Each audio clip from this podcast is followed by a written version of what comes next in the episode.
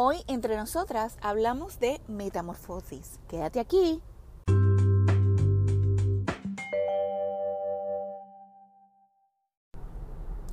Metamorfosis. En su definición se aplica el concepto de la transformación de una cosa a la otra. Y esa palabra siempre ha estado en mi mente porque durante nuestras vidas estamos pasando de, un, de una metamorfosis a otra, ¿verdad? Si nos ponemos a pensar, este, nacemos, eh, vamos creciendo, cada etapa de, de nuestras vidas es un cambio diferente. Y yo creo que los pasados años yo, yo soy vivo ejemplo de lo que es una metamorfosis. Me explico. Hace un par de años atrás, eh, mi hermano se enfermó de momento. Este, y yo tengo tres hermanos y fue mi hermano del medio. Se enfermó de momento, nos cayó en el hospital y desafortunadamente nunca salió este, durante toda esa etapa eh, fue bien difícil para mí y para nuestra familia pasar por ese proceso, por verlo así. Este, una persona que siempre dio de sí para todos. Este, y, para serle honesta, a pesar de que mi fe siempre ha sido una fe bien fuerte, de que he pasado por muchas, uff, de las que he pasado pero mi, mi fe se, me, o sea, se tocó, se tocó, me la, me, la tocó. Obviamente, este, tuve dudas, eh, pero en ese momento y por medio de su enfermedad y dentro de su enfermedad, este, mi fe se puso más fuerte. Este, y fue bien interesante porque pues sí, como les dije, ah, tuve, tuve esa transformación, ¿verdad? Tuve, esa transformación de que, de que sí, creo en Dios, de que sí, tengo mi fe, pero al ver todo lo que pasó, este, me di cuenta de que, de que wow, eh, en realidad tienes a Dios al lado tuyo. En todo momento nunca te abandona. Recuerdo vivamente que hubo un momento en la cual yo estaba con él en, el cuarto, estábamos nosotros dos solos. Y él, eh, de momento, me dice, espérate un momento, estamos hablando, y me dice, espérate un momento. Y comienza a hablar arriba, como si él estuviera teniendo una conversación con el techo. Y yo, ok, ¿qué le está pasando a mi hermano? Porque mi hermano está haciendo esto. Y entonces él, en su conversación, cuando termina, este, me dice, no, eh, perdona, que es que Dios me estaba diciendo XY, lo que sea, y me estaba explicando de lo que, de la conversación que le estaba hablando con Dios.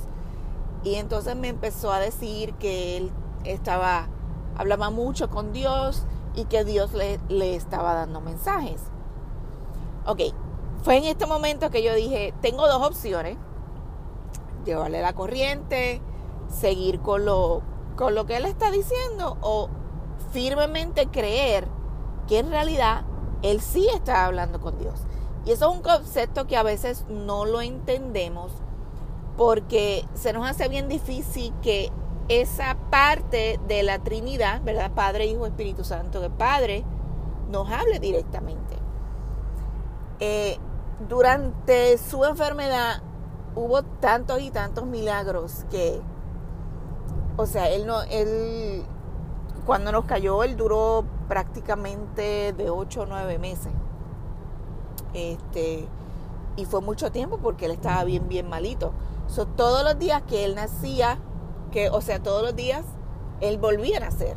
Este, y fue en ese momento que me di cuenta, una vez más, de la transformación que estaba yo teniendo en cuanto a mi vida, en cuanto a pues a veces que uno se pone a prestarle atención a cosas que no, no valen la pena. Y tuve esa metamorfosis que yo dije, no, yo voy a darle prioridad a las cosas que en realidad valen la pena. Esto no vale la pena. Obviamente mi hermano tuvo una vida fenomenal. Este, y dentro de su enfermedad, pues él tuvo sus prioridades y su prioridad fue acercarse más a Dios.